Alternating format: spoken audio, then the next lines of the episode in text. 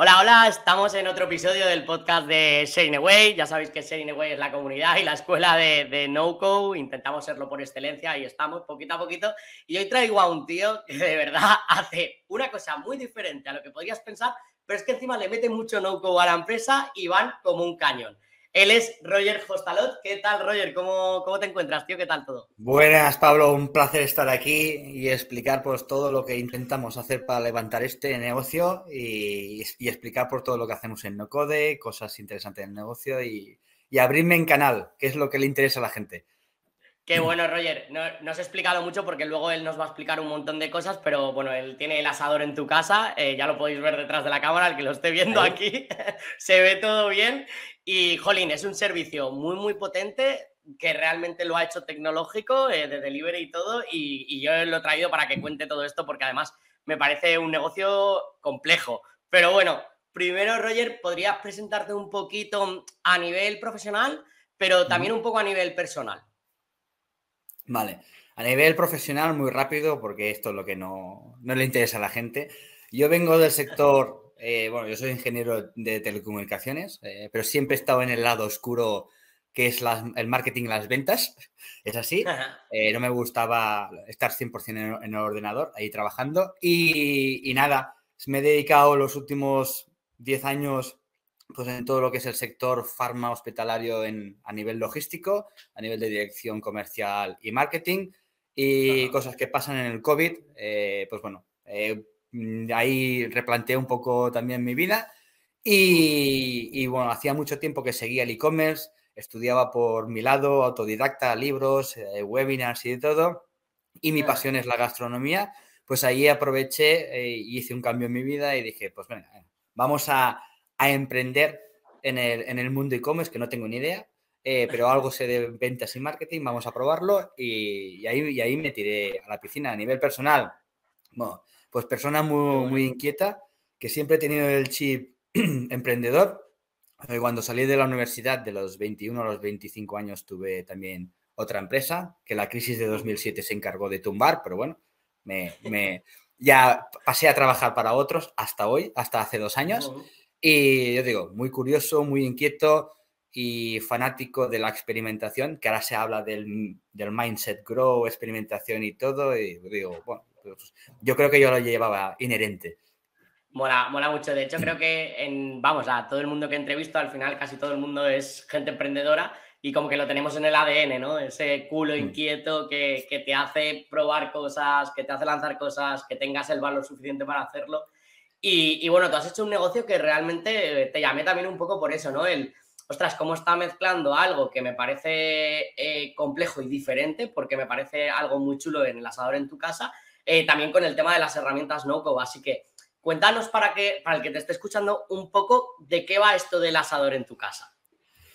Muy fácil, a ver, eso, al final no, dejamos de ser un e-commerce, una tienda online de momento, y que eh, al final vimos un nicho de mercado que todo lo que es la gastronomía gourmet está subiendo con unos porcentajes eh, muy por encima de lo que es el estándar de comida a domicilio.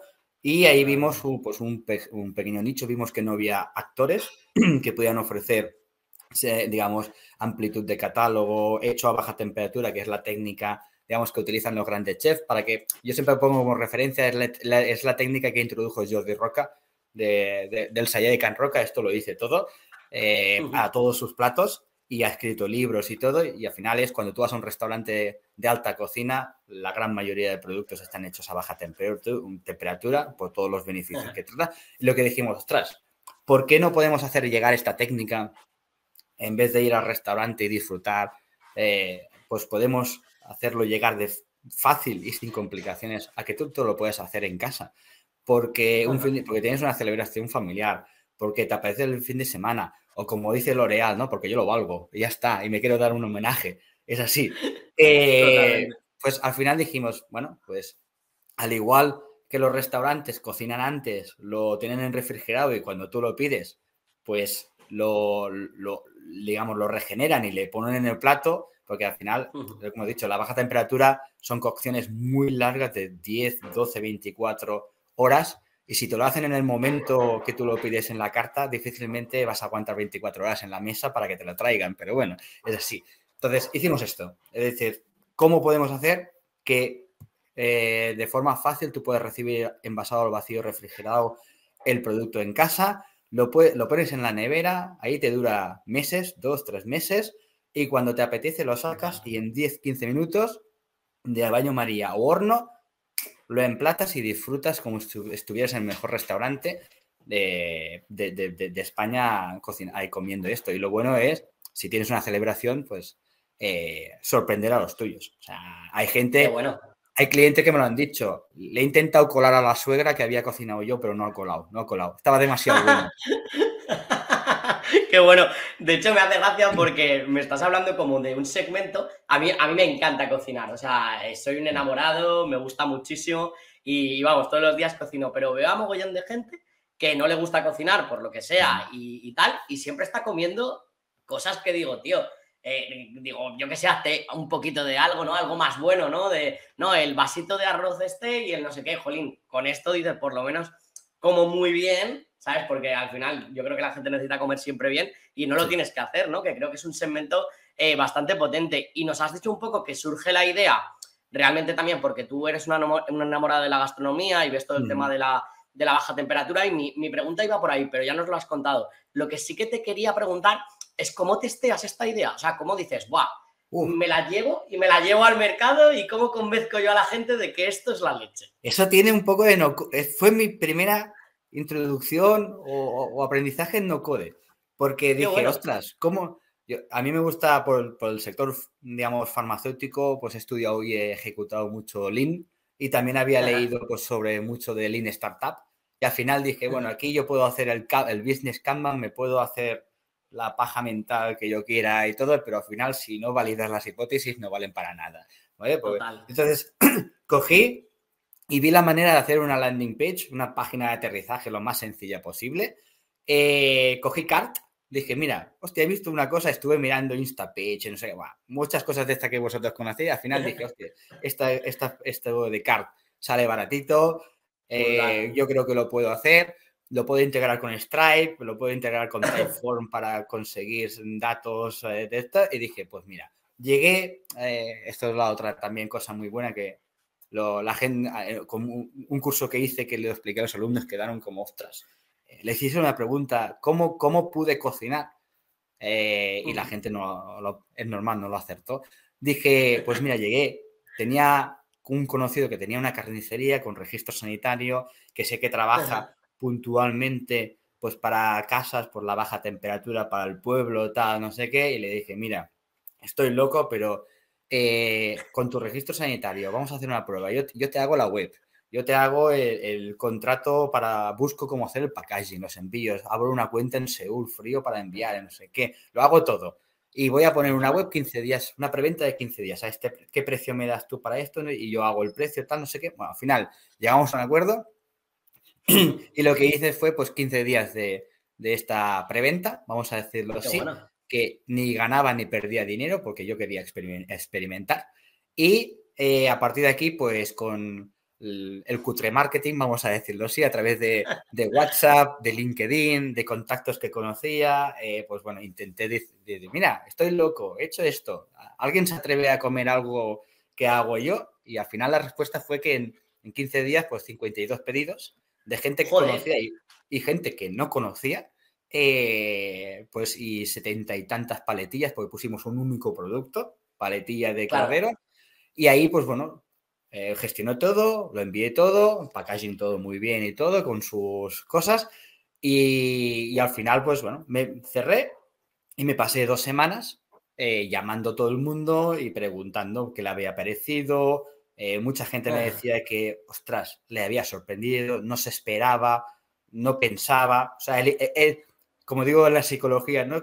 tal como empiezas tú una frase ya denota mucho que has superado las expectativas o que, o que no tiene en mente la gente que un producto que te venga por internet o, que te venga a casa puede llegar a estar igual de bueno o mejor que un restaurante. La gente como que no lo asocia. gente que no conocía la baja temperatura, que se lo explicaba, sí entendía, vale, ahora entiendo por el resultado, la melosidad, el sabor que tiene, es diferente a cosas que yo he probado. Y todo eso al final mm, nos llegó a la idea de decir, ostras, pues a todo el mundo le ha encantado, pues le hemos sorprendido. pues a lo mejor estamos delante de que hemos validado esto, pero ahora nos falta hacer el siguiente paso. Y ahí es cuando empezamos decimos, bueno, contratamos una plataforma de e-commerce, eh, a la carnicería le engañé para hacer dos productos más y tuvimos, durante unos pequeños meses, pocos meses, tuvimos tres productos y siempre empezamos a vender. Y a partir de aquí, pues sí que ya, cuando vimos que la cosa se desmadraba, tuvimos que profesionalizar ya la cocina, ya creamos nosotros nuestro propio registro y bueno, ya empezamos a hacerlo como toca. Pero el inicio es muy, muy lean y muy startup. No, no. Eh, tío, me encanta, porque luego te vas a la gente y la gente quiere crear el nuevo Facebook el primer día y dices, no, tío, o sea, no se empieza así. O sea, me encanta esta historia porque realmente has empezado probando sin gastar casi. Además, has aplicado no que me ha gustado porque, oye, hago una landing y, pongo el servicio, le pongo las fotos buenas, cómo lo quiero vender y, y has empezado y 52 pedidos a la semana me parece brutal. Y me ha recordado mucho porque nosotros cuando empezamos Sharing Away tampoco sabíamos si la gente nos iba a pagar por formación y lo que hicimos no fue montar todo lo que hay ahora. Cogimos una landing también en CARD y lo que hicimos es, bueno, vamos a hacer un solo curso. Como yo estaba especializado en Growth, dijimos, pues No Code y Growth, punto. Se vendieron eh, más de 65 cursos la primera semana y no teníamos ni el curso. O sea, no, habíamos grabado ni un vídeo. Ah, no, es un, un, smoke, un smoke test, ¿no? un smoke test, un smoke test. Así. Sí, luego, luego es verdad que, oye, ya lo hicimos, se vendieron más de 120 cursos, creo que fue, o ciento y pico cursos. Pero bueno, validamos la idea, que al final es lo que le digo a todo el mundo, oye, que maneras de validar hay muchas y que, y que vamos, tú lo, lo estás contando eh, perfecto y me encanta. Y bueno, empezaste en paletillas, es verdad, pero ¿qué estás ofreciendo ahora en el asador en tu casa? O sea, ¿qué, productos puedo comprar yo? Eh, que a mi novia le encanta la carne, o sea, ¿qué, puedo decir? Te voy a hacer una cenita buena. E, esto es otro, otro de los usos, ¿no? De los momentos de uso, ¿no? Que digo yo, que es lo que educamos a la gente cuáles son los momentos. Lo que hacen las grandes, hace poco hablaba con un directivo de Unilever y me lo decía, hay productos estacionales que nuestra obsesión en marketing es educar a la gente en momentos de uso. Pues nosotros estamos igual, no somos Unilever, pero tenemos que educar en momentos de uso también a, la gente, porque si no nos asocia solo al fin de semana, nos asocia a Navidad y esto se nota, ¿no? Pues a nivel de productos hemos crecido muchísimo. Ahora mismo tenemos 17 asados desde asados individuales, que fue una apuesta que hicimos en 2021 y nos salió muy bien, asados, ya te digo, de una a dos personas, hasta los asados ya que son de cuatro o cinco o incluso ya el cochinillo para ocho o nueve o ocho o diez personas. Y después también lo que hemos trabajado son las guarniciones. Tenemos tres guarniciones. Entonces ahí sí que tenemos pues manzanas confitadas para la gente que no es patatera y después ya tenemos patatas al romero y patatas enteras, que es lo último que hemos sacado ahora, que están eh, que al estilo parisien, que están perfectas. Pero el objetivo ha sido este, eh, porque dentro de nuestra visión es tener el mayor catálogo posible de asados a, baja temperatura y sobre todo que no solo sea carnes. Eh, el año pasado introducimos, a final de año introducimos, hicimos también un test con una preventa de cinco días de pulpo. Nos salió muy, muy, muy bien y es un producto que ha acabado en, en catálogo ya lo puedes comprar. Siempre, se, digamos que fue el primero no carne, vamos a decirlo así. Y en carne, pues tenemos, ya te digo, tenemos cerdo, tenemos conejo, ternera, pollo. Siempre hemos intentado eh, diversificar para que, pues bueno, a mí me gusta la ternera, pero no, no me gusta el pollo o al revés. Así que la gente, pues, eh, tenemos pedidos que son cuatro, cuatro tipologías de carne y es para un fin de semana y parece como un menú de degustación porque cada uno ha decidido lo que quería, ¿no? Para, para comer. Eh, y esto es lo que vamos a continuar ampliando ahora, focalizándonos, focalizándonos mucho en la baja temperatura. Es decir, vamos a sacar ya más recetas este año para lo que son temas de, pescado y verduras. Para ir ampliando. Siempre estáis haciendo, estáis haciendo test, es decir, eh, vale, empezaste lean, pero sigues haciendo lean, ¿no? Entiendo, porque el tema del pulpo, o sea, testeaste, ¿no? Antes de... Es como... si va a gustar, no va a gustar. Sí, el pulpo al final hicimos como, como algunas empresas hacen, no sé si es la mejor manera de definirlo marketingianamente, pero una venta flash. Vamos a, vamos a hacer una venta, yo no tengo stock, voy a hacerte, pero, pero, pero tengo la capacidad de producir, voy a hacer cinco días de venta y ya te pongo claramente que son cinco días de venta y te lo enviaré la semana que viene. Eh, si compras pulpo más otras cosas, te lo enviaré la semana que viene todo. Entonces, pues para que te hagas una idea, eh, tuvimos más de, poco más de 100 patas vendidas en cinco días de la propia cartera de clientes que teníamos y, al final pues producimos, lo enviamos, otra vez preguntamos a la gente, a la gente le encantó, de decir, ostras, eh, es como estar en Galicia, este pulpo hecho al vacío está espectacular, porque el jugo horas y horas va moviéndose por la propia pata y eso le da un, sabor espectacular. Y al final lo dejamos, al final decidimos de dejarlo en, catálogo permanente y, ha salido bien, porque en cinco meses que lleva de venta hemos vendido más de 600 patas. Es uno de nuestros productos estrellas en nada, y muy repetido. Y, haremos lo mismo en todos los productos que queremos introducir. Mm, la estrategia yo creo que no la vamos a cambiar. Venta flash, interesa, gusta, no, quitamos o lo dejamos permanente. Así me parece una estrategia, me parece una estrategia brutal porque al final sigues la misma metodología Lean eh, vas impactando y vas sabiendo qué productos sí. Esta entrevista me va a costar mucho porque es casi la, hora de comer para mí. pues yo, por, eso no parto, no parto la cabeza para que no veas, ¿eh? Totalmente, totalmente. Luego también se me, había, se me había ocurrido, mientras estabas hablando del tema de cómo educar en casos de uso, eh, que decías, oye, ¿cuándo comprar, no comprar? ¿no? Pues puede ser San Valentín, tal, no sé qué. Se me había ocurrido uno que es cuando la cagas y te van a mandar al sofá, yo creo que lo sacas del congelador el asadito y todo se arregla. Hay, no, no, hay un momento de uso, que me acuerdo que estaban, cuando estábamos haciendo el brainstorming ahí de momentos de uso, eh, que lo dijimos, hostia, a lo mejor tendríamos que grabar un vídeo, hacer, explicar a la gente lo típico, cuando te viene tus suegros por sorpresa o, a un amigo y tienes que quedar bien y dices, tengo la nevera vacía, ¿qué hago ahora? No lo había planificado. Pues si nos tienes a nosotros, coges de la nevera, porque al final es un producto que está, se conserva en nevera, lo coges de la nevera y en 10 minutos eh, triunfas. El problema es que a lo mejor los suegros vienen más veces por, culpa de eso, pero bueno, ya... Bueno, ahí ya. si te cae bien lo puedes hacer. Muy guay.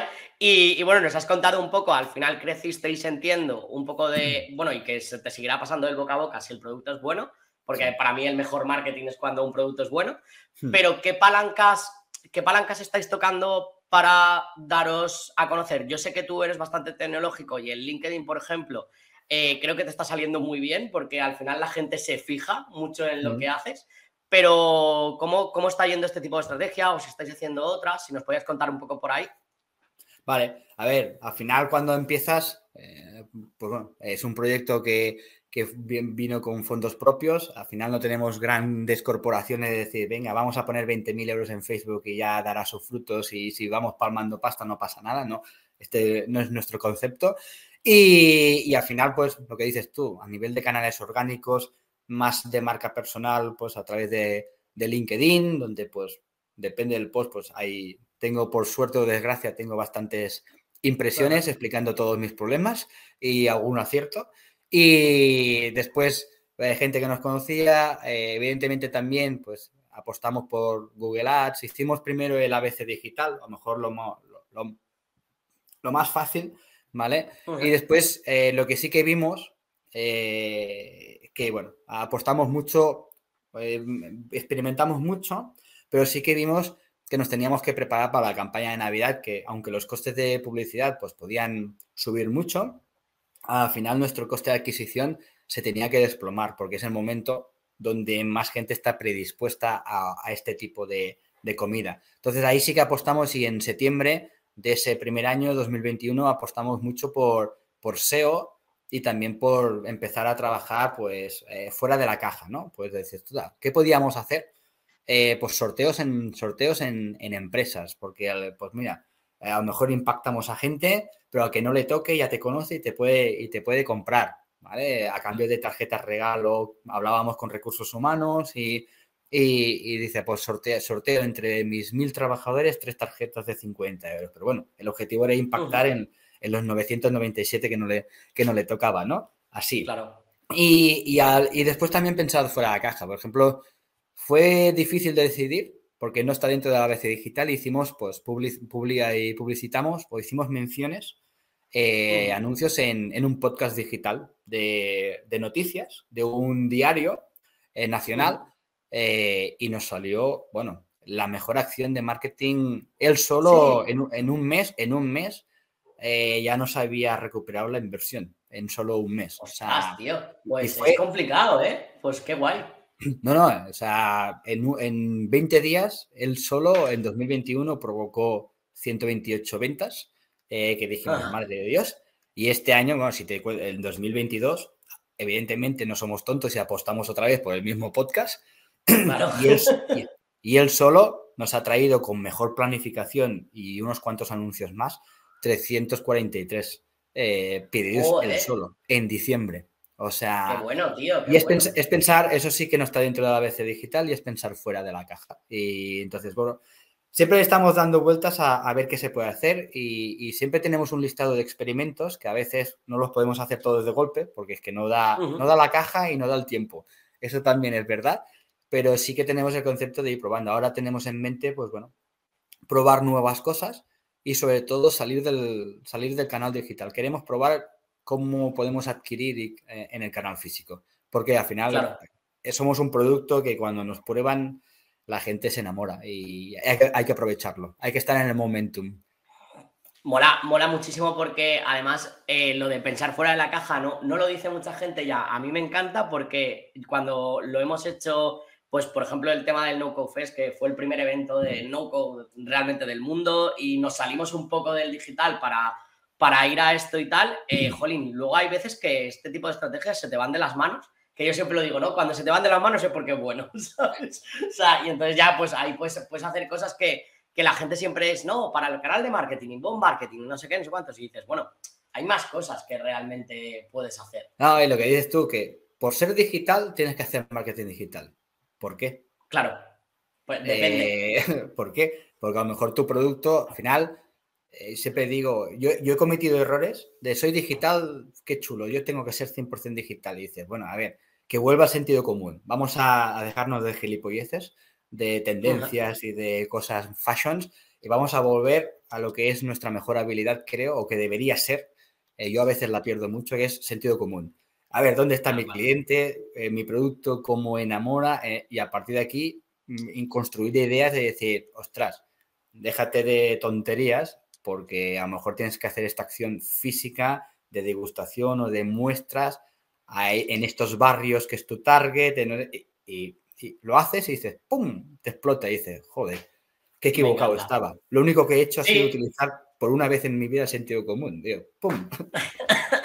me encanta, me encanta. Además, además lo estás, es que lo estás planteando súper bien, porque luego cuando estamos en tecnología o en el mundo, en el sector digital, es, exacto, también se nos va mucho la piña y dices, ostras, si algo más simple puede ser mucho más potente. Y es que he perdido lo que dices tú, ¿no? Un poco el sentido común de, por dónde ir. Y te voy a abrir ahora un melón con la siguiente pregunta, porque creo que esto debe ser de lo más complejo de tu negocio. ¿Cómo es el tema del delivery, ¿no? ¿Cómo es la entrega? ¿Cómo es esa operación y gestión para que la gente le llegue en el tiempo que tal? ¿Cómo lo habéis montado? Y encima que creo que eh, sí que utilizas tema de cadena de frío y todo esto. O sea, mm. que, que, me lo estabas contando antes off the record. creo que esto sí que es eh, complicadito, ¿no? ¿O cómo va? Es, es, complicado. Y al final estamos, primero que es un, es un sector muy regulado, con altas exigencias legales. Estamos hablando de alimentación y, la, y hablando mal la puedes liar pardas y si hay algo contaminado y puedes llevar al hospital. Ya no entramos en alérgenos y estas cosas que está muy bien trabajado. Entramos ya en todos otros temas, ¿no? Y al final, aquí también hay otro, otro, hemos tenido que romper también otra barrera que la gente cuando piensa en domicilio piensa pues en los globos, el Just Eat, el pum pum, cosas rápidas que me llega hecho, tal, y tienes que también a veces pues educar y romper de decir, no, no, lo nuestro es que está prehecho, pero tú lo recibes en 24 horas porque no podemos llegar más rápido, pues es de un punto a toda España, pero tú lo tienes, te dura meses. Eh, no es el Just que te lo tienes que comer en cinco minutos porque si no se enfría. No, no, no, tú lo tienes y tú le tienes que dar el último toque. ¿Vale? Entonces, y a partir de aquí, es, eh, aquí hay una barrera. El, último toque, para que todo el mundo lo entienda, al final es, calentarlo, ¿no? calentarlo, sí, sí. Es, Lo decimos, ¿no? Lo que tengo aquí detrás, que es la carrillera ¿eh? La carrillera de. Me está dando hambre, tío. La carrillera de ternera, nosotros la hacemos 24 horas a baja temperatura. O sea, la melosidad y la textura es espectacular. La gente es uno de los productos, no lo diré, pero bueno, es de los productos que a mí me, en- me encanta, eh, de los que me gustan más. Y tú solo tienes que hacerlo 12 minutos al baño María. Cortas, emplatas y disfrutas de una carne hecha 24 horas. O sea, más fácil y sin complicaciones no hay. Pero, claro, pues tuvimos que romper esta, esta idea, ¿no? Eh, y después toda la parte compleja, ya a nivel operativo, de decir, ostras, la, aquí en España, por desgracia, no está muy trabajado y muy extendido todo lo que es la logística a domicilio. Todo lo que es B2B, eh, tienes muchas alternativas, mm, mucha competencia, un sector que ha evolucionado muchísimo, pero lo que es B2C a cualquier puerta de, de Espa- de España es muy difícil. Solo tienes dos empresas. Dos empresas, pues bueno, que evidentemente al final tienen sus precios, sus costes y, para, y sus complejidades, ¿vale? Sí que, trata, sí que a nivel de servicio es 24 horas, es bueno, eh, no nos engañemos, y lo puedes tener en lo que he dicho, ¿eh? lo tienes en nevera y lo consumes. Por, por eso la educación. Los clientes que nos conocen y están enamorados, cuando hacen un pedido ya compran cinco o seis asados, los tienen y los van Claro. consumiendo y hasta el cabo de dos o tres meses no vuelven a comprar. Y es, y es así, es el patrón de compra de ciertos clientes. Bueno, eh, lo conocemos. Eh, pues el tema es este y después lo que comentas, ¿no? A nivel operativo. Yo cuando entro a un pedido, y hace poco lo hice en LinkedIn y no, no me escondo, soy muy transparente. eh, cuando entro a un pedido, yo ya tengo entre 20 y 24 euros de coste sin hacer nada, sea un pedido Por el- de un Por euro. la- por- claro, por el delivery, ¿no? Por el que te lo lleven en cadena de frío, todo el Claro, yo, yo al final, yo al final tengo un coste. Si el pedido tiene un, es un euro o son 300, yo al final tengo los costes de almacenaje, tengo el coste de preparación de ese albarán, de preparación del picking, eh, mm, que están muy catalogados, yo pues 360 más 0,52 por cada una de las líneas que tiene el pedido y después tengo 13 de lo que es el envío. O sea, yo, por ejemplo, cuando com- compras menos de 60 euros, te cobro 6,80, pero Sí. esto a veces la gente no lo sabe. Dice, hostia, 6,80. No, te- o sea, yo te, te estoy pagando, porque me interesa que lo pruebes, te estoy pagando el, el 50% de, de- de lo que realmente cuesta. Te estoy subvencionando. Merca- Mercadona por del supermercado de ahí aquí te cobra siete pavos. ¿sabes? Claro, o sea, que es peor. Claro, yo me he encontrado mucha gente, me he encontrado gente y digo, hostia, que cobras gastos de envío. Digo, es que si te paso la factura de- de- del operador logístico para que llegue a tu casa, te vas, o sea, vas a alucinar. Claro. Pues, pues van a ser entre 13 y 15 euros. O sea, te estoy Claro. subvencionando, evidentemente, porque me compras menos de 60 euros. Es, es- es así. Pero bueno, los, los clientes educados, evidentemente, compran más de 60 porque saben, ya aprovechan y hacen la compra. Y el que lo prueba, el patrón es, voy a probar a ver si está bueno. Compro entre 30 y 50 euros, está bueno, hostia, la siguiente te compran entre 80 y 120 ya, porque está bueno, ya, ya lo saben. Porque está bueno. Es- claro. Es así, es, son estas pequeñas, digamos, batallas o edu- cosas educacionales que, que todos hemos tenido que, que pasar, porque, por ejemplo, los grandes chefs que, que fueron a, domicilio, y hay grandes casos de estrellas Michelin, que empezaron y las, las, lo- las opiniones, reseñas que empezaron a recibir fueron nefastas, porque tuvieron que aprender que su cocina, que es lo que nos pasa a nosotros, eh, esos 10, 15 o 20 minutos en moto, pues pierde toda. Una cosa es que tú haces un plato de calidad y lo sacas a la, a la mesa en dos minutos o en menos, en 30 segundos. La otra es que vaya por moto, vaya no sé qué, se entregue y aprendieron. Y hay mucho delivery de, de Michelin que lo que hacen es, te lo preparan para que tú hagas el último toque. Porque Claro. o si no, no queda el resultado igual. Qué bueno, tío, qué bueno. Es, es que es- también es interesante saberlo, ¿eh? porque es lo que te decía, que me parecía complejo lo que es la operativa, que la tienes muy, muy aterrizada, la verdad. Y luego eh, tienes razón con el tema de pruebo, porque no sé muy bien cómo está, pero luego, jolín, si te aguantan meses en el congelador y tal, claro, al final la gente acaba pidiendo tickets altos, o sea, tienes tickets bastante altos de pedido.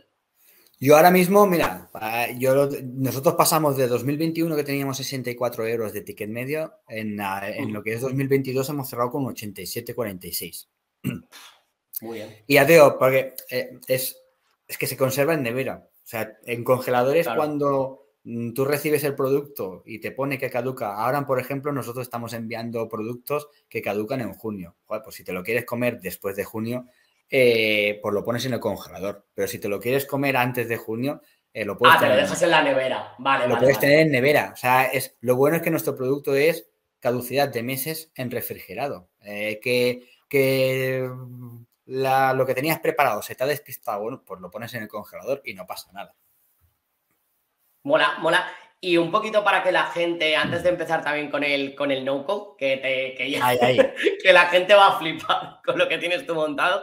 Pero bueno, sí que te quería preguntar un poquito de, un poquito de porno startupero, ¿no? Que decimos por aquí, que es, oye, ¿en qué facturación? O sea, empezasteis 2021, creo que has dicho con el 8, 8 de enero de 2021. Vale, el COVID ha hecho mucho mal, pero de repente han salido muchas empresas del COVID. Estábamos todos en casa sin hacer nada y creo que han salido muchas empresas de ahí. Pero, em, ¿en, qué, ¿en qué facturación, volumen de facturación? O si no quieres comentar esto, ¿en qué volumen de pedidos estáis? Más o menos al día o a la semana o al mes. Yo no tengo problemas en facturación, ya sabes que yo, sean buenos o malos los datos, los digo y que cada uno entienda. Haga sus cuentas. Nosotros, nosotros cerramos 2021 con 68.000 euros. Muy bien. Y hemos, y hemos terminado 2022 con 149.000 euros. Ostras. Sí, sí. hemos tenido. un poquito más de un por dos, incluso. Sí, un poquito más de por dos. Evidentemente, eh, gran parte del crecimiento ha sido por la Navidad de 2022. Eh, podía haber sido más. Tuvimos, digamos, eh, bastantes espectáculos, tensiones, que no sé si es por nuestro tupero o, es por porno navideño, porque tuvimos un tuvimos el 16 de diciembre tuvimos un hackeo, 24 horas la página web eh, bloqueada, que te conectabas a nuestra web y, aparecía un sorteo de, iPhone. una magnífica actualización de WooCommerce con una vulnerabilidad y nos pilló a toda, toda la gente de WooCommerce, eh, nos pilló. Eh, tuvimos que tirar de backups y todas estas cosas para subir la web otra vez. Y después, y, después cosas de, pues bueno, pues evidentemente yo tengo que, yo tengo un producto físico que tengo que planificar muy bien la demanda y si planifico mal, o me como la comida yo, o me quedo sin stock y no puedo vender. Es muy, es muy complejo también. Entonces tuvimos problemas, evidentemente, eh, de financiación de la compra. Queríamos comprar más porque creíamos que íbamos a vender más. Y lo que nos pasó que a, 15, de, 14, 15 de diciembre no teníamos casi stock. El 90% de productos ya no teníamos nada. Y solo faltó que una influencer de un millón de seguidores su madre compró uno de nuestros productos que yo ni me había enterado y a la mujer pues se le ocurrió, como disfrutó y estuvo tan bueno, pues hizo una historia de que he comido esto, está espectacular, eh, no sé qué. Interpretó la web. Eh, ocho horas sin web, de las peticiones, más de 300 mensajes directos por Instagram diciéndome tu web no, no quiero comprar y falla, por WhatsApp, digo, ¿qué, ¿qué, ha pasado? ¿Qué ha pasado? Y después me enteré que había sido pues una influencer de un millón de seguidores. Digo, miras 18, 19 y 20 de diciembre, los tres días de mayores mayor cantidad de visitas de la historia, para que te hagas una idea, 12, 14 y 16 mil visitas esos tres días. Eh, brutal, o sea, más de 50 mil visitas en, solo tres días. Pero cuando entraba la gente. Pero sin estar preparados, claro, sin estar preparados para recibir tanto a lo bestia. Eh, es los tres días de más visitas, los tres días de casi menos facturación y menos conversión. Que dices, hostia, no, no puede ser, porque no había producto para vender. Ya, bueno, esto te dice mucho para el año que viene, fechas señaladas, si te llama un influencer, o sea, te dice mucho porque es verdad que, o sea, aquí has podido morir de éxito, de hecho, de, pues no va nada y tal, o sea, que, que bueno, también son aprendizajes, tío, tampoco, o sea, a todos nos pasa, ¿sabes? Y no, ni lo, ni lo igual, igual lo hubieras podido llegar a pensar, y menos lo de WooCommerce, claramente. Sí, y, oye, tío, pasando un poquito a, nivel de no-code y a nivel técnico, ¿por, qué no? Bueno, eh, sí que has dicho que hiciste la primera landing con car.co, pero por, o sea, toda tu empresa está basada en herramientas sin programación, o sea, ¿por qué has decidido que vaya todo por ahí? ¿Qué es para ti el no-code? A ver, yo el no-code, eh, en parte lo descubrí también por vosotros, por Fares, Cameli, con la persona que tengo muy buena relación y, me engaña mucho para el no-code, pero en el buen, en el buen sentido. En el buen eh, sentido. En el buen sentido. Eh, al final, cuando intentas ver un poco el stack o el backend tecnológico, pues bueno, cuando empecé, no nos engañemos, yo, no, no soy, un, soy ingeniero, pero la parte CTO reconozco que es la que me cuesta más. Yo soy más de marketing y ventas. Y, empecé con un Excel de toda la vida, como hacía las planificaciones a veces de, con, los comerciales, ¿no? Decía, pues el Excel de toda la vida y ya está, no pasa nada. Y pero a partir de aquí, claro, vas creciendo, vas viendo que mueres de horas y horas dedicadas a hacer control C, control V, como digo yo, que es horroroso. Y al final dices, bueno, aquí hay que buscar la manera de automatizar o empiezas a conocer cosas de no code, ves que hay un Excel evolucionado, para decirlo así, que dices, hostia, Airtable, todo el mundo habla, que después ves que tienes sistemas como Zapier o Integromat, ahora Make, que te permite pues hacer que se hablen los sistemas y no tienes que hacer tú el control C, control V. Entonces empiezas a ver, a ver la luz de decir, ostras, también valoras, ¿no? Quiero un CRM, quiero esto, hostia, pero son sistemas cerrados. Mm, quiero hacer esto, uf, esto es un, desarrollo a medida.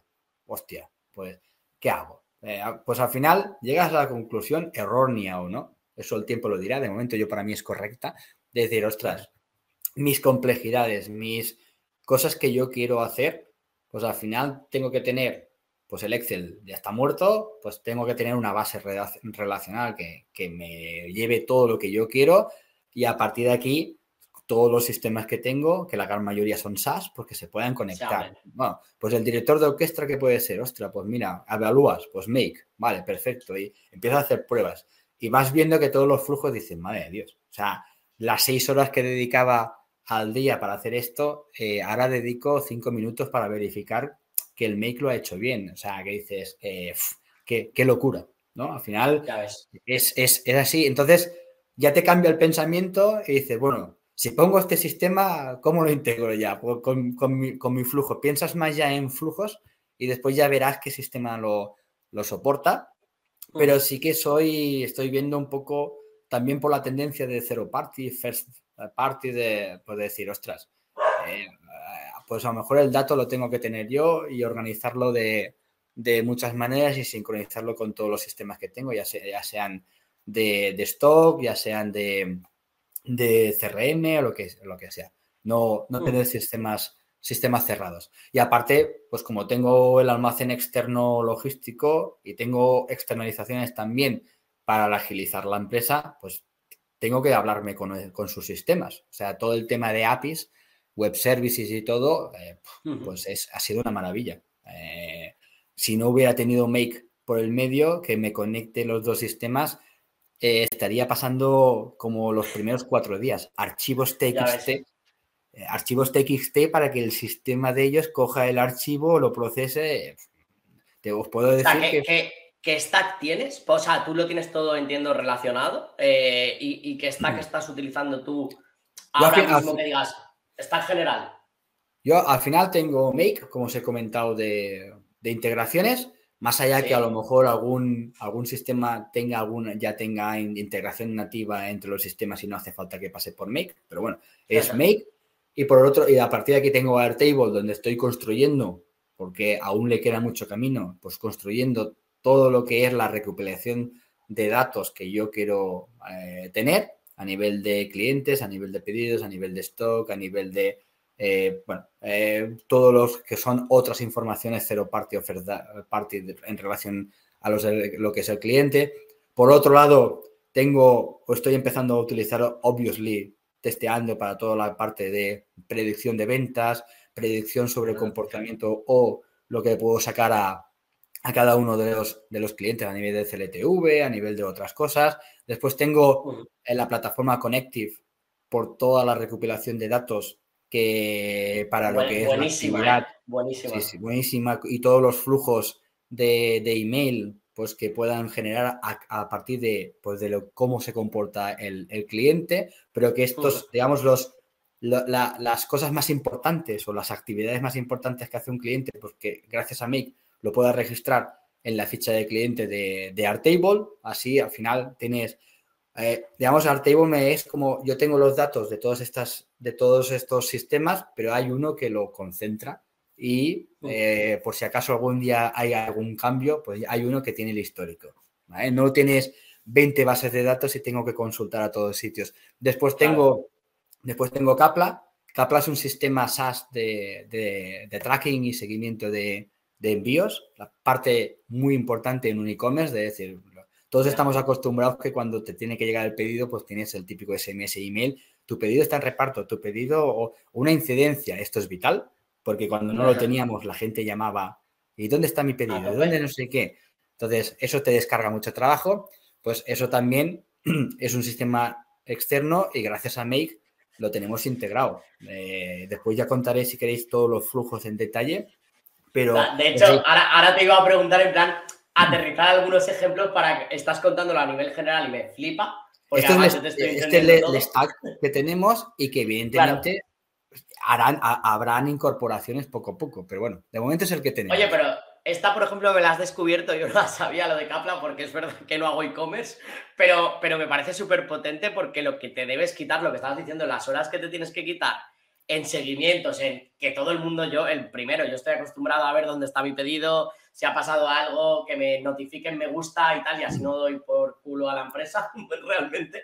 Y, y, eso me ha gustado. o sea, ¿es una herramienta no-code? ¿Es un plugin de WooCommerce? No, no, bueno, Capla es, se integra con WooCommerce como, como otros, con Shopify y otros, no deja de ser un SaaS, ¿vale? Y, lo que te permite, por un lado, yo no lo utilizo, te permite imprimir etiquetas ya integradas con el, más de 150 operadores que ellos tienen. Al final, ellos lo que te ahorran es, tú como empresa, si quieres imprimir etiquetas o, que, o quieres tener integrado, digamos, el seguimiento con ellos, tienes que empezar a desarrollar APIs, tienes que empezar a desarrollar cosas. Ellos ya son los que se encargan, tienen como ese traductor, ¿no? Tienen más de 150 operadores logísticos y lo único que tienes que hacer es sincronizar con el operador, con, el, usuario, password y algunas cosas más del, operador y tu WooCommerce y a partir de aquí se actualiza solo, pero es lo que tienes la impresión de etiquetas y sobre todo el seguimiento. Porque tú tienes dos opciones, o cuando imprimes la etiqueta o cuando Segur viene a buscar el paquete, te da un código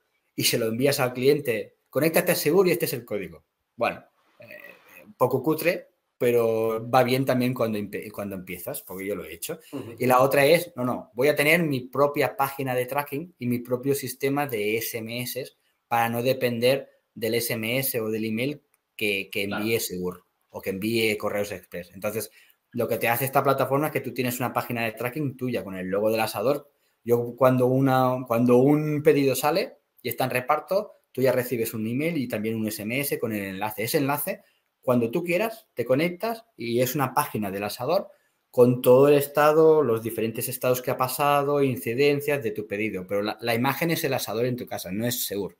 Detrás está es como si fuera tuyo, de tu marca, todo brandeado. Me parece, me parece potentísimo para la gente que nos esté escuchando. Yo no la conocía, me parece brutal. Pues detrás, detrás, detrás, está Segur, que se sincroniza y, por ejemplo, si hay una incidencia, de que pues ausente o algo, yo pues estoy tranquilo porque no tengo que recibir el email de seguro y después contactar con el cliente, no, él ya detecta la, incidencia y yo tengo programado, porque tú puedes programar los flujos que quieras, es decir, si hay una incidencia, envía un email, pero también envía un SMS, porque es una incidencia y la gente el email a lo mejor no lo lee hasta el cabo de, cuatro horas y en cambio el SMS, hostia, lo recibe al momento. Entonces, y eso sí que a la gente pues le encanta porque cualquier cosa crítica, SMS, cualquier cosa no crítica, email, y la gente pues te ahorras, pues eso, muchas, muchas llamadas.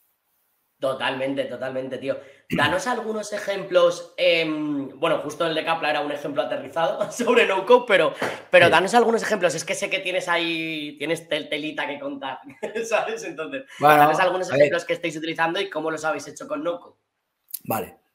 El primero de todos, vamos todos los que teníamos. El primero de todo es el, envío de, pedidos directamente a la plataforma logística. Nosotros teníamos, nosotros tenemos una plataforma logística, eh, digamos, externa, de fulfillment de frío, y, ellos evidentemente tienen sus sistemas. Tienen que recibir el pedido de, con un formato para que, para que entre en su sistema y ellos puedan hacer el picking, puedan hacer todo cuando toca, ¿vale? Hmm. Entonces, ahí había un problema de decir, ostras, eh, no se integran con WooCommerce, ¿qué vamos a hacer? Entonces ahí apareció en escena Make y lo que hicimos, pues bueno, la documentación de las APIs y el web service del, del, operador logístico, con evidentemente Make, que ya tiene de forma nativa WooCommerce, pues desarrollamos un flujo de que viera todos los, viera todos los datos, eh, lo estructurara de tal forma que le envió, digamos, la, el web service a la API con todos los datos. La complejidad que teníamos nosotros, vamos a decirlo así, es que tenemos variables, digamos, eh, propias dentro de WooCommerce, porque nosotros una de las cosas que nos funciona muy bien es que tú puedes seleccionar el día que, de entrega. Yo puedo comprar el lunes y, y, decir que me lo entreguen el viernes, porque sé que es el día que teletrabajo y estoy en casa, o porque es el día que me va mejor. O sea, hay muchas empresas de frío y muchas empresas de e-commerce, tienes, tú, tú, pides y te lo envían lo antes posible. Ya está, no puedes seleccionar. Ah, nosotros estamos en un producto que primero seguro entrega de 9 a 1 y media. No siempre estás en casa de 9 a 1 y media. No todo el mundo. Y después es que mm, tú puedes querer, si lo quieres para el fin de semana, prefieres recibirlo el jueves o el viernes para que no te ocupe espacio durante toda la semana en, lo que es la nevera. O pues, hay gente que dice, hostia, tengo que ir pensando comprar en jueves para que me lo recibas el viernes. No, no pienses. Cómpralo en domingo y pon que te lo entregue en, jueves. Y ya está. Esto, pues, es esto, es algo complejo, tío. O sea, me, parece brutal porque es una súper experiencia para, el cliente. Y es algo complejo que lo, que lo hayas solventado de esa manera, eh, mucho más. del pedido que comentabas, eso de poder seleccionar el día, puede estar. Pues, y lo, y lo que comento, esa variable propia, sí que, pues bueno, gracias a Make, pues puedes configurar la integración, pues qué, variables coge por defecto de WooCommerce y cuáles las que están creadas en WooCommerce a, base de programación. Y lo que hacemos es, cogemos esa fecha, le quitamos un día, porque el cliente pone el día que quiere recibirlo. Nosotros le quitamos un día porque le tenemos que pasar al almacén el día de gestión, el día de envío. Claro. tiene que ser 24 horas antes y ya está. Y con eso, ellos reciben ellos, por ejemplo, un pedido que ha entrado hoy que, por ejemplo, un pedido que ha entrado hoy que, que ha puesto el 28 de marzo, ¿vale? De entrega, que aún queda, pues lo que, lo que ellos han recibido es todo el pedido y a preparar el 27. han descontado el stock ya, yo tengo stock disponible y stock físico, el stock disponible es el que está, que puedes vender pero que puede estar físico, pero está, pero está reservado para, el pedido del 28, porque claro, tengo que tener ese, producto. Cuando entra un pedido ya se reserva, ya se reserva la cantidad de esos productos, por eso jugamos con stock disponible y stock real físico. Entonces, es la, única tontería que tenemos, eh, digamos, así especial, pero sí que Make nos ha automatizado porque la alternativa era pasar un archivo TXT por mail ya por cada pedido eh, a cada día. O sea, yo lo viví los primeros tres días que no estábamos integrados. Eh, os puedo asegurar que con la creación del TXT eh, me pasaba cuatro horas, porque aparte obsesionado en no fallar, porque fallas en el control C, control V y el pedido en vez de ir a Málaga acaba en Valencia. De hecho, es una de las cosas que nosotros decimos un montón, el tema de la automatización, bueno, aparte de las horas claramente que te ahorra eh, que te va a ayudar un montón y, que, y lo que hablabas tú antes que me ha gustado de que, de que hablan las herramientas entre sí y por eso puedes hacer sistemas más complejos, aparte es que está el fallo humano, es que todos no podemos equivocar enseguida, o sea, además cuando ya llevas ocho horas en el ordenador, aún te puedes equivocar más, ¿sabes? Entonces creo que también es, es una parte importante de, todo este tema de automatización con estas herramientas. No, no, yo siempre digo lo mismo. A la película esa, la sexto sentido que decía a veces veo muertos, digo, yo a veces veo líneas de Excel. De tantas, de tantas horas que te pasas viendo líneas de Excel o de filas control C, control V, digo, yo veo, yo veo líneas. Qué bueno, tío, qué bueno. Y tú dirías que, o sea, ah, bueno, dale, dale, es verdad, si tenía. No, a ver, tengo, tengo una integración con el envío también de tracking de Capla, porque al final Capla sí que está integrado con WooCommerce pero como tenemos el almacén externo, eh, realmente el que tiene, el que tiene la, el que tiene lo que es el número de seguimiento es cuando se imprime la etiqueta. Y entonces lo que tenemos es que cuando, cuando se imprime la etiqueta por el operador logístico, ellos reciben el número de seguimiento que ya le asigna Segur. Eh, esta empresa, le, a través de Make, nosotros cogemos de su API este número de seguimiento y lo que hacemos es a través de la API del push shipment, que es muchas, muchas APIs que tiene Capla, pues nosotros introducimos el pedido en Capla y a partir de aquí ya Capla ya sabe, ya tiene el número de seguimiento, ya tiene los datos del pedido de WooCommerce, que también se lo metemos a través de Make, y con esos datos ya puede, ya entra en su flujo de comunicación por email y SMS. Si no tuviéramos Make, eh, no podría, porque Capla está integrado con WooCommerce, pero no con el operador logístico. Pero no con el operador. Le faltaría el número de seguimiento y sin el número de seguimiento no puede actualizar con seguro. Entonces, esto es otro que nos ha salvado la vida Make, porque aparte también Capla, más allá del SMS, el email, otra cosa que nos va muy bien a nivel de cualquier empresa es que tú tienes un cuadro de mando. Tú en una visión rápida puedes ver de los 700 pedidos que tienes, cuáles han sido ya entregados, cuántos están en reparto, cuántos han tenido una incidencia. Y,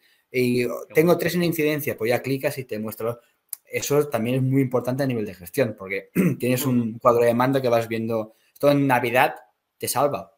Tuvimos más de mil pedidos y tuvimos dos días eh, con la integración que perdimos visibilidad de Capla, y yo lo digo así, y fueron dos días que a mí la ansiedad me, mataba. Yo, porque sabía que tenía 300 pedidos moviéndose por España, pero no veía, no veía si estaban entregados, no, y te genera una ansiedad brutal brutal. Qué bueno, tío.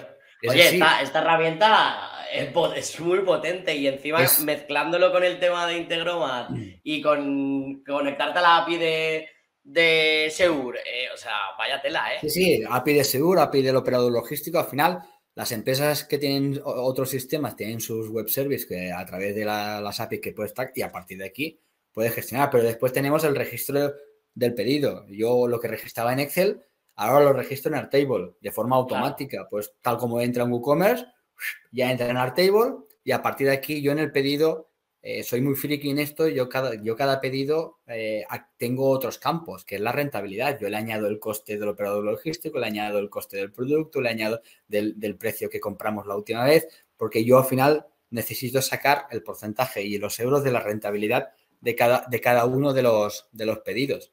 Y eso me permite después vincularlo, el email, digamos que es el identificador único del cliente y a partir de aquí yo tengo también en el propio Artable por pues, la tabla de clientes, puedo ver pues cuántos pedidos ha hecho, cuál es la rentabilidad total, el ticket medio. Eh, o sea, ya es, ya gracias al registro de los pedidos que van entrando de forma automática, se va generando información relacionada a partir del cliente para investigarlo y saberlo lo mejor posible, ver todos sus patrones. Eso también deriva. ¿Habéis, pasado en algún momento toda esta información eh, de Airtable con las interfaces para verlo en dashboard? ¿No la utilizáis o sí? De momento no. Pues ya te digo, ahora estamos. La parte de Airtable es la, más virgen, vamos a decirlo así. Eh, sí que tenemos un consultor y nos está pues poco a poco desarrollando. el proyecto interno más potente que tenemos es darle más vueltas y potenciar aún más todo lo que es nuestro backend, porque al final yo creo que será, la clave de cualquier otras cosas. Al final siempre, siempre pienso, digo, a lo mejor creo, tan, creo un backend tanto de no code que a lo mejor después lo que tengo que crear es un SaaS para empresas de e-commerce de frío que tire de todo el stack que tengo yo y, pueda revender todo lo que he hecho a otra empresa como yo. No sé, a lo mejor me gano pues mejor. no sería mala, ¿eh? que los SaaS, los ha bien hechos dan pasta. Pues eso, por eso digo, yo, pongo una, capa de, presentación que detrás esté todo el noco de que tengo yo y a lo mejor, ostras, con el control del otro, con todo esto, eh, me gano mejor la vida que, vendiendo paletillas. Y después tenemos la matriz RFM, muy importante en el e-commerce. Eh, la, matriz RFM, que también me la calcula de forma automática, eh, al final lo que busca es es la, R es de resencia, la F de frecuencia, de cuántas veces compra y la, M de monetario. Yo cada viernes visualizo por la RFM, porque la RFM al final, te, según de 1.5 o 1.5 en, en estas de frecuencia de compras y, lo que es la última vez que compró, pues te ubica a los mm. clientes en potencial nuevos, eh, prometedores, clientes fieles, potencialmente clientes, están durmiendo, se han olvidado de ti. Me la aprendí mucho gracias a Corti. Pues Corti me daba mucho con el RFM. Yo, tengo dos personas que me engañan mucho. Uno es Fares y el otro es Corti. Así, así me va la vida. ¿no? Lo, entiendo que te engañes. así, me, así me va la vida. Entonces, hemos aplicado la RFM porque a partir de ahí lo conectamos con Connective y eso desarrolla, cuando hay cambio de estado, está integrado con Connective a través de, podemos lanzar un, trigger y podemos crear un flujo de, de, SMS o, que es lo que estamos potenciando ahora, bueno, voy a, eso ya sería entrar en WhatsApp. Antes de entrar en WhatsApp, después tenemos también la actualización en arte y, y pero logístico del stock. Yo cada, cada noche, eh, a través de la web service, también actualizamos eh, el stock y lo contrastamos con lo que debería quedar. Al final es, yo tenía este stock, hoy han salido estos pedidos, eh, debería estar esto, mm, me pasa el operador que tengo este stock, tanto físico como disponible, y si hay una, un descuadre, digo, salta alarma. Si no, pues todo va bien. Pues todo esto de forma automática. Y lo que estamos potenciando ahora mucho, que estamos testeando, algunos ya están consolidados y otros están testeando, es toda la potencia de WhatsApp. Make te permite, puedes enviar a través, hemos, configurado ya la API de WhatsApp y gracias a Make, pues ahora hemos entrado, por ejemplo, lo más básico, eh, tenemos a través de Connective, tenemos el email de carrito abandonado, pero hemos creado el carrito abandonado de WhatsApp. Gracias a cuando Connective detecta un carrito abandonado, hace un mail hook al final con unos datos y eh, Make es capaz de, gracias a las variables, identificar el nombre, el tal y pum, le envía un WhatsApp con el carrito que Connective le ha chivado. ¿Vale? Pero lo hacemos por WhatsApp. Por un lado email y por otro lado por WhatsApp. ¿vale? Lo, que también estamos desarrollando ahora es que cuando entra un pedido de WooCommerce, el mensaje que antiguamente hacíamos manualmente y que nos ha funcionado muy bien a nivel de fidelización, es, pues, si es un cliente nuevo, pues gracias, eh, bueno, soy Roger o soy tal persona del asado en tu casa, gracias por la confianza y el pedido, tal, tal, tal. Si es un cliente que ya es recurrente, gracias por confiar en, de nuevo con nosotros, pequeños matices. Pero sobre todo después también, gracias a WooCommerce, detectamos lo que ha comprado eh, una variable que está dentro de WooCommerce es el enlace del vídeo de cómo regenerarlo y automáticamente Make lo que coge es que ha comprado los enlaces y le hace un WhatsApp de decir, para que saques el mayor provecho a los asados, te enviamos los vídeos de cómo eh, darle el último toque o regenerarlo. Pum, pum, pum, le envían los vídeos y es un mensaje de que la gente alucina. La gente alucina y dice, ostras, eh, he comprado esto, saben lo que he comprado, me envían los vídeos, no los tengo que ir a buscar a la web. Eh, es como que les, les sorprendes, ¿no? Es decir, dice, qué bien, qué cómodo. Y siempre, siempre que quieren ver cómo se hace, es tan sencillo como ir al WhatsApp del asador y ahí tienen los vídeos. Si no los han borrado, tienen los vídeos. Mola, mola. Mola porque además creo que, Jolín, este último ejemplo que has comentado, primero porque WhatsApp para mí es el canal de mayor apertura y, y en España sobre todo creo que el 90 y pico por ciento de la población utiliza WhatsApp, o sea que está, está ahí, ¿no? Y luego la mejora de experiencia. El, decir, es, me ha encantado porque es como, a mí me hubiera, me hubiera pasado igual, ¿no? El, la sorpresa, el wow. Y ese wow es, difícil de conseguir y creo que estas cosas también hacen que luego aumente la recurrencia. Bueno, a ver, nuestro, ya lo, antiguo, antes lo hemos planteado, pero nuestro crecimiento más bestia siempre es el boca a boca. O sea, claro. es nosotros, para que te hagas una idea, todo lo que es tanto Google Ads como orgánico, eh, si miramos eh, todas las transacciones, cuál ha sido el origen de la búsqueda, eh, yo cuando me pasan cada día, cada mes el informe, siempre digo, hostias, y me dicen, algo estamos haciendo bien porque la palabra, o sea, lo que empieza es variantes de asador casa. O sea, el asador en tu casa, el asador en su casa, el asador en casa. Todas estas variables que al final es gente que se lo ha dicho a un amigo, no te acuerdas del dominio, no te acuerdas si es en tu casa, en su casa, ¿qué hace? Vas a Google y lo pones. Y pum, clicas. Entonces, y eso es el casi el 90%. O sea, solo el 10% de las, del inicio de una transacción es paletilla, cochinillo o, buscando producto. Entonces, eso, eso ya te da una idea de que hay un branding o que hay un, hay una recomendación y aparte hay clientes que no lo dicen. Cuando lo prueban, está tan bueno que ya se lo he dicho, se lo he chivado a todos mis amigos. Y dicen, vale, tenemos mucha interacción, más allá de la automatizada, tenemos mucha interacción natural eh, que a veces nos sorprende porque es el cliente en fin de semana que lo ha probado y sin tú, sin tú preguntarle te, explica su vida. Digo, he Qué bueno, tío. Y, dices, hostia, qué guay.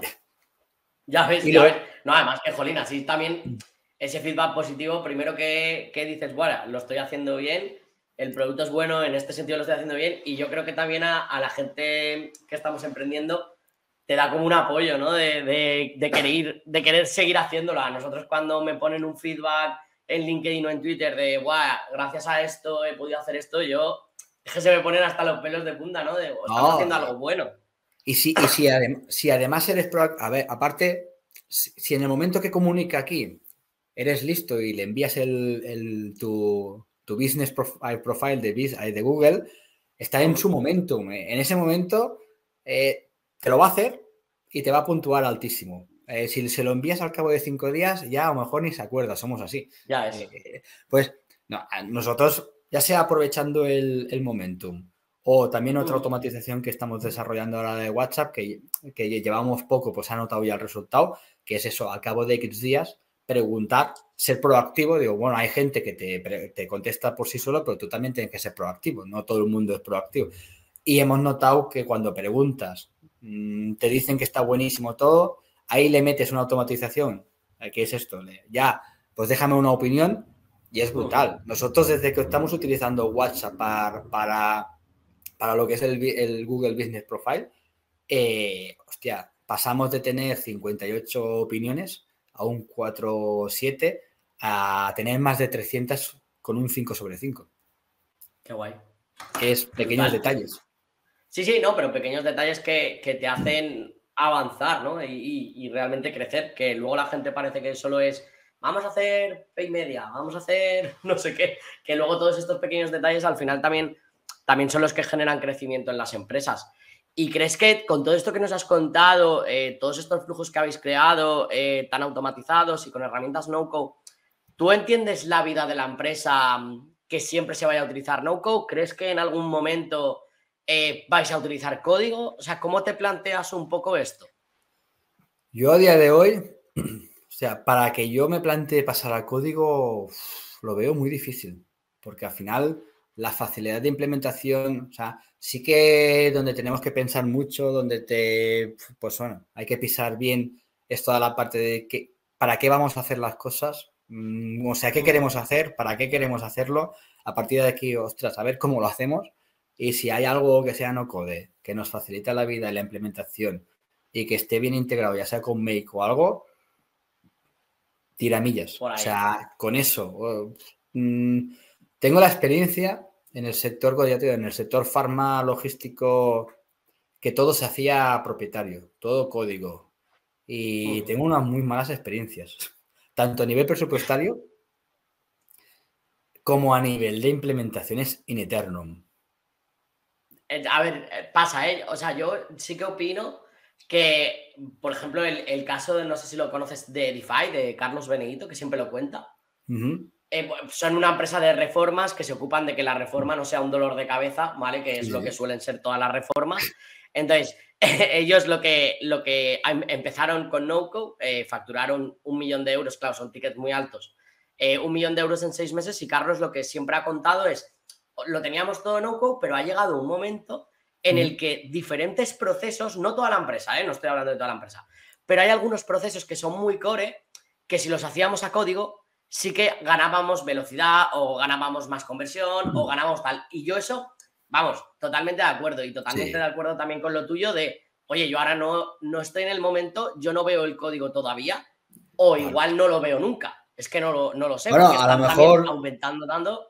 Claro, a lo mejor sí, es lo que decimos, ya sea porque hay algo que no code no puede solventar, o ya sea porque mm, tal. Eh, mira, una, cosa que estamos planteando para, ahora para el futuro, pues si nos planteamos para el futuro una presencia también offline y ahí sí que ya empiezas a tener un stock distribuido, pero te interesa tenerlo unificado, ahí yo he, he valorado softwares a priori de stock unificado aunque tengas 30 tiendas y son SaaS que lo están petando, porque permiten a las pymes pues tener 20 tiendas con 20 stocks, pero conocer en tiempo real y aplicar reglas, pues Todos estos softwares tienen un problema a día de hoy, que no están preparados para la alimentación, no gestionan fecha de caducidad y lote.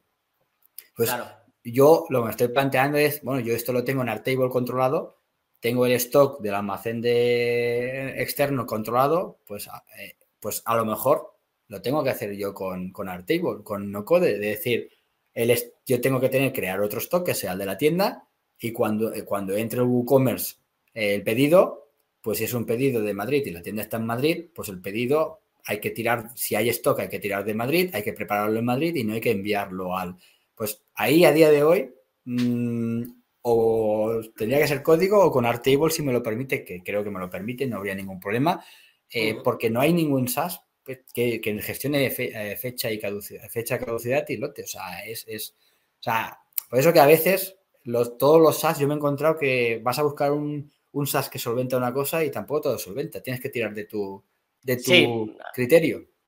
Sí, y hay, otras cosas que a nosotros nos ha, nos ha pasado también en escuelas de en formación, ¿no? De, de plataformas que son súper buenas eh, para, alojar los cursos y tal, pero luego también tienen tantas cosas, tantas funcionalidades que no usas ni la mitad, pero la que necesitas no está. y dices, joder, ah, ¿qué, es esto? ¿sabes?